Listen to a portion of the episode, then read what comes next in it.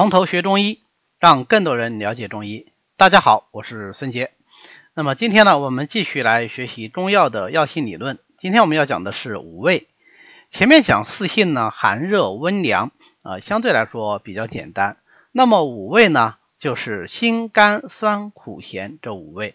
但实际上说起来是五个味啊，我们实际上药性里面它是六味，就是辛甘酸苦咸，里面还再加一个淡啊，就是辛甘酸苦咸淡六种味道。呃，跟四气一样，五味呢也分阴阳。四气分阴阳很简单啊，就是寒凉为阴。温热为阳，那么五味它是怎么分阴阳的呢？呃，主要的依据还是从《内经》里面来啊。辛甘发散为阳，酸苦涌泄为阴；然后淡味渗泄为阳，咸味涌泄为阴。这样的话就是辛甘淡为阳，酸苦咸为阴。那肯定也会有人有质疑啊，说那，凭什么《内经》这么说，然后我们就这么认为呢？这个当然是有内在依据的。实际上，我们前面在讲阴阳的时候也有提到过，还是跟气机的升降沉浮有关系啊。我们这里就不再做赘述了。大家知道说，辛甘淡为阳，酸苦咸为阴就可以了。除了分阴阳以外，既然是讲五味嘛，那我们当然很容易把它跟五行联系在一起来。对，所以五味确实是分属于。五行的，或者说具备五行的属性，这样的话，五味也就跟五脏相对应起来。在《内经》里说啊，饮食入味，五味各走其所喜，啊，就是说每种食物有它自己的味啊，或者是药物有它自己的味。那么我们人吃进去以后呢，啊，因为它是某种味，它就会特别喜欢啊，五味各走其所喜，特别喜欢走到某一脏。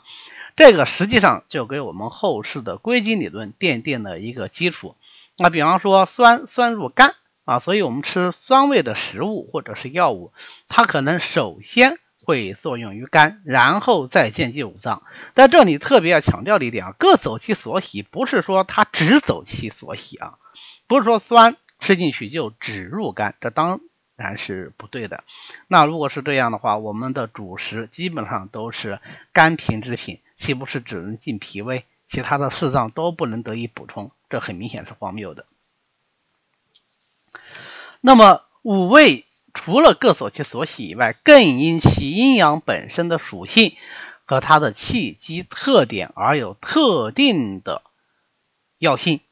我们分别来进行介绍。首先是讲辛味，辛味的主要特性呢是五个，就是能散、能行、能燥。能开窍，能润啊。首先讲辛能散，呃，辛味就是我们一般俗称的辣味，辣味能够令人气机发散，这个我们都有切实的体验，对吧？我们吃辣椒的时候就觉得浑身会会出大汗，觉得整个人气机是啊不散于表的这样一种特征。所以呢，辛散辛散，它就能够散表，呃，除了散表以外，它还能够散内结啊。散表的药物。呃，就非常多了，几乎我们所有的解表药都是辛味药，所以我们经常会说啊，辛温发表，辛凉发表，辛温发表治疗表寒症，辛凉发表治疗表热症。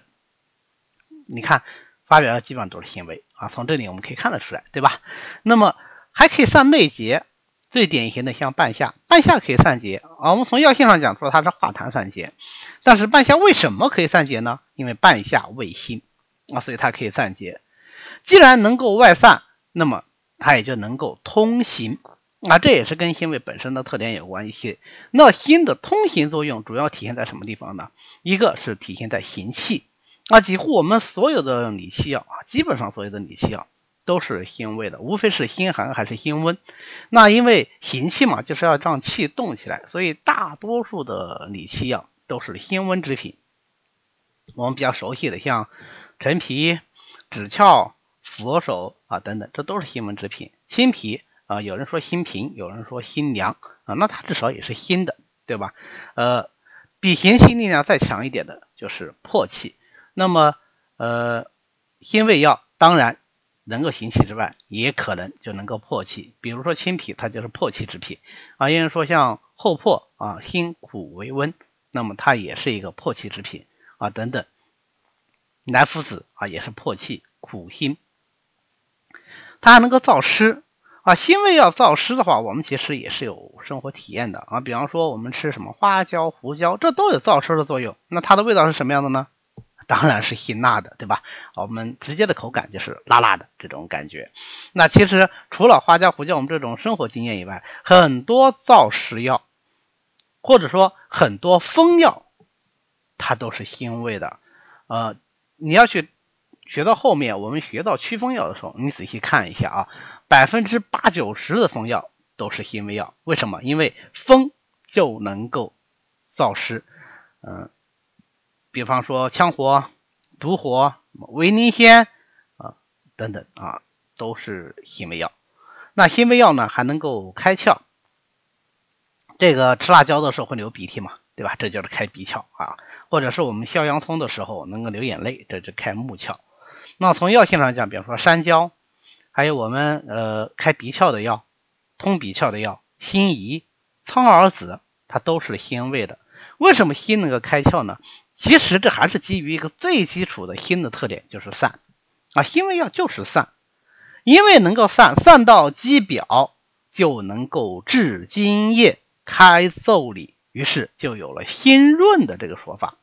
实际上，辛能够润呐，呃，历朝历代对这个。辛润的理解都有争议，但是它的来源是没有争议的，它就是来自源于这个《素问》的《脏器法师论》。他说：“肾苦燥，及其及时辛以润之，开奏里之津液，通气也。”啊，最典型的，比方说干姜啊、桂枝，这个都是辛润的代表。啊，大多数人把它理解为辛，呃，能散，能够开奏里，能够发汗，那么就是。代表治津液得和啊，所以有治津液的作用。那汗出来了，可不就是润吗？但是既然是这样，在表的阴阳和了，那在内的阴阳呢？对，它也能和，这就是阳化气阴成形的道理啊，对吧？能够阴变为阳，阳变为阴，这是心的作用。所以说心能够润。我们再来看一下苦味药，苦味药呢，其实主要是三大特性，就是能泻、能燥、能煎。能泻。啊，是指它具有泻下、泻火、泻气、降气的作用啊。我们通常把它简称为苦泻。你比方说我们的苦寒泻下药，大黄、枳实，那这个都是泻下的，还能泻火。我们的三黄啊，就是所谓的苦温燥湿药，呃，苦寒燥湿药啊，比方说黄连、黄芩、黄柏啊，这都是苦味药，它还能够泻气，还能够降气。大黄、枳实、厚朴，这个都是味苦能泻的代表药物，它们的气机运行特点都是向下的啊，这跟它们的苦味是有关系的。其实我讲到这里，大家肯定已经注意到了，就是我们在讲苦能泻的同时，实际上已经涉及到了这个药物本身的气机升降沉浮特点啊，所以呃，中医就是这样，我们讲四气也好，讲五味也好，升降沉浮、气味厚薄，它相互之间是有影响的。为什么呢？因为天地之造化本自如此，它核心说到最根本还是阴阳，而没有脱离阴阳的这个范畴。OK，它还能够燥，燥什么呢？燥湿。所以前面我们讲苦寒燥湿之品，对吧？哎，苦寒燥湿之品，一方面这个它能够泻下，另外一方面啊，当然能够燥湿。都说的是苦寒燥湿嘛，对吧？呃，那么比方说苦寒燥湿的三黄啊，黄连、黄芩、黄柏，那苦温能不能燥湿呢？苦就能燥嘛，所以苦温也能够燥湿。无非苦寒就能够清湿热啊，或者说燥湿热。那苦温呢，那就是燥寒湿或者说燥水湿。最典型的像苍竹、佩兰、蔻仁啊，这都是典型的苦温燥湿药。还那个坚，坚就是坚硬的坚啊。呃，我们在讲苦味的能坚的这个作用，主要是说苦能够坚阴。坚阴其实是一个使动用法。什么意思呢？就是说能够使人的阴液、阴气坚固。那么这个坚阴主要是指的一些苦寒泻火药，它能够有清火的作用，火去就不伤阴，所以阴就得以坚实。最典型的药物就是黄柏、知母。那后面我们学方剂的时候，学这个大补阴丸，它就是重用。黄柏、知母苦以兼阴啊，所以它有养阴的作用啊。我们回顾一下啊，苦能泻能燥能煎。那么甘味呢？甘其实最简单，甘就是能够缓和，能够补益啊。我们一般来说把它的这个作用呢，就归结为三条，叫做甘补、甘和、甘缓。但实际上，缓和和的意思是非常非常接近的。而大多数补益药啊，啊味道都是干的。比方说我们的主食都是干的。你想啊，我们的主食如果是苦的那天天吃起来该有多辛苦啊，对吧？所以我们的小麦也好啊，面粉。还是这个稻米也好，它都是味甘的啊，无非是性味略有区别。像稻米一般来说，我们讲它是呃甘平或是甘凉，那么小麦呢也是一样啊，甘平或者是甘凉，就是微微的偏凉一点点。一般来说，我们这个药性是这么认为的。呃，为什么会特别强调这一点呢？就是呃，也有很多书就说它是甘平的啊。OK，那我们的什么人参啦、当归啦、枸杞子啦、菟丝子啦啊，反正我们能够说得出来的补药，十之八九都是有甘味或者干脆就是甘的啊。所以甘的第一个作用就是补益。那有人说，既然这么说，呃，我们吃的糖它不都是甘嘛？甘就是甜嘛，对吧？那是不是糖都有补益作用？对啊，糖就是有补益作用啊。像白糖、冰糖，它能够养阴血。你像饴糖，它能够健脾胃、养气血；你像红糖，它能够温阳啊，所以它其实都有一定的补益作用。那肯定也有人说了，那现在为什么我们糖尿病啊，然后不允许吃糖啊？凡是过犹不及啊，肥者令人内热，甘者令人中满，对吧？你吃太多了就不好。好，那么刚才第二个作用呢，就是缓和啊，我把这个缓和和合在一起说，缓和什么呢？第一个就能够缓和疼痛。还有缓急啊，缓和急迫的作用。更重要的，它还能缓和药性啊。所以我们知道甘草名之于国老，对吧？就是和稀泥的啊。不管你是什么药，我再加点甘草，就能调和它的药性啊。像甘草这样作用的药还有啊，你比方说大枣、蜂蜜，都具有甘缓调和药性的作用。所以有的时候我们想要调和药性，但是又不适合于甘草啊。比方说食枣汤。啊，食枣汤呢是大戟、甘穗、原花。大戟、甘穗、原花在十八反里面全部都是不能跟甘草一起用的。那怎么办呢？啊，我就用大枣来缓和药性，所以叫做食枣汤嘛。啊，用十个枣子煎出来的汤来送服这三味药，食枣汤。啊，所以这是甘味。甘味可以说是啊，在五味的药性里是最简单的一个了，对吧？就是补益缓和。那么酸味呢？我们讲讲酸入肝。对吧？那这是从五味各走其所喜来说的。但是单纯从药性上来说，酸的核心特点就是两个：第一个是收涩，第二个是生津。那么我们具体来说呢，有四大功能啊。第一个就是能够酸收，收什么呢？能够收气，能够收津液。你比方说芍药，它能够敛肝气啊，芍药味酸，专入肝经，呃，还能敛汗。啊，比方说五味子，五味子也是胃酸，能够收敛。收敛什么呢？除了能够敛肝敛肾以外，它还能敛心。那么汗为心之液啊，所以它也能够收汗。它还有酸涩的作用，涩什么呢？涩精，涩肠。你看，其实酸收和酸涩是有类似之处的，对吧？涩呢是具具体的啊，收涩某种精微物质。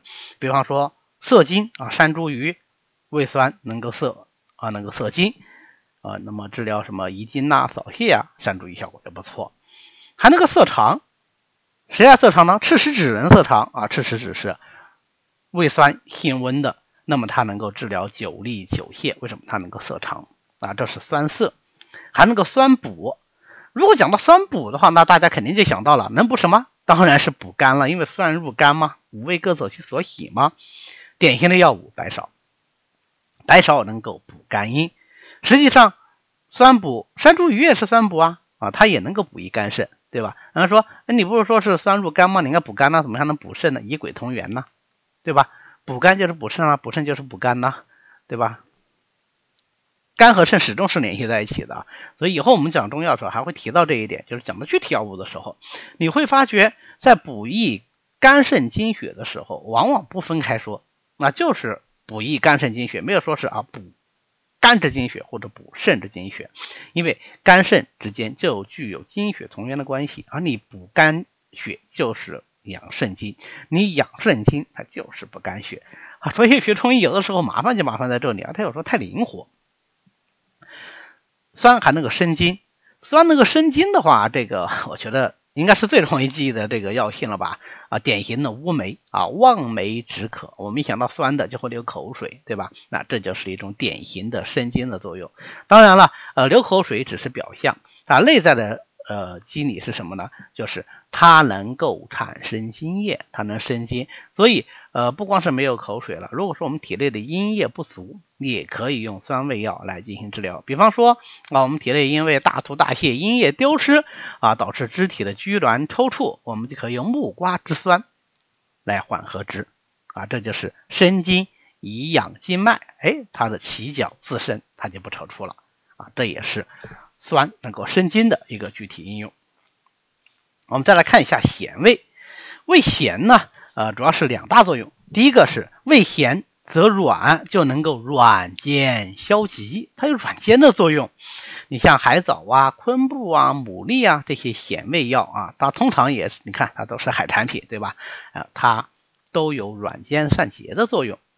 咸还能够下，为什么？因为咸属肾呢，肾就是居于人体之下了，是吧？所以呢，咸而泻下啊，既能下，往往咸寒它就还能够清，对吧？就既清且下啊，典型的就是芒硝。那说咸温能不能下呢？呃，一般来说是咸寒啊，咸温的药这个泻下作用相对会弱一点，但也不能说没有。嗯，典型的例子，你比方说肉苁蓉，啊，肉苁蓉味咸，性温。它一方面能够补肾阳，但是很奇怪，它另外一方面，它还能够通便啊，这不是也是咸而泻下的一个具体例子吗？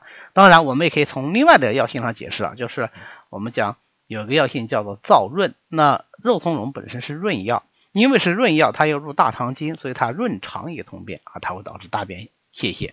这个也是可以解释得通的。有时候我们在解释一个药的功效的时候，不见得只能通过一个药性来进行解释，它往往能够左右逢源。为什么会出现这个现象？还是我前面讲那句话啊，就是天地造化大略如此啊，这这本来就是天地之间的大规律啊。所以就像我们解数学题一样，你用 A 解法也可以，你用 B 解法也可以，你不能说 A 解法是对的，B 解法就是错的啊。只要你最后能够证明这道题啊，那你的这个思路都是 OK 的，符合逻辑就好。好，OK，我们再来看一看淡味儿。呃，辛甘酸苦咸淡，淡好像是一个多出来的东西，对吧？呃，所以呢，有人说，呃，淡附于甘，那就是淡味儿是甘味儿的一个衍生。我们不管它，我们只要知道说，淡味儿最重要的特点就是渗泄啊。内经里说，淡味以渗泄为阳。那这个渗泄，嗯，表现在具体功效上呢，就是具有渗湿利小便的作用啊。所以淡味药往往。都有利尿通淋的这个功效。你最典型的淡味药就是薏米仁、茯苓、猪苓、泽泻这几味药。这几味药，如果我们稍微懂一点中药的，就知道，哎，这都是典型的利尿通淋药啊。那么这个淡味儿，可能很多人在初识中药的时候说，淡味是不是就是没有味道？对，你说对了，淡味就是没有味道。不过它这个没味道，跟我们想象的不放盐、不放油的那个没味道不一样，它是真的。没味道，就是味同嚼蜡的这种感觉。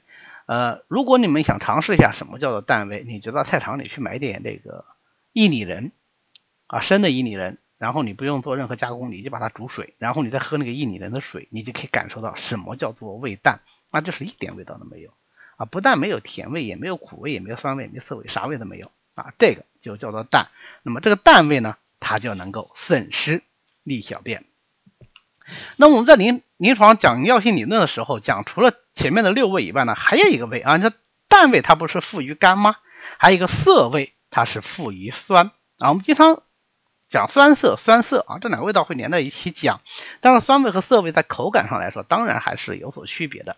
那么它在药性上来说呢，呃是非常类似的。所以我们说涩附于甘。具体来说呢，呃涩味它的主要药性作用就是第一个助收敛，第二个。能够收脱湿，啊，其实你看这两个都是一个意思，是吧？就是收敛、收敛、收敛。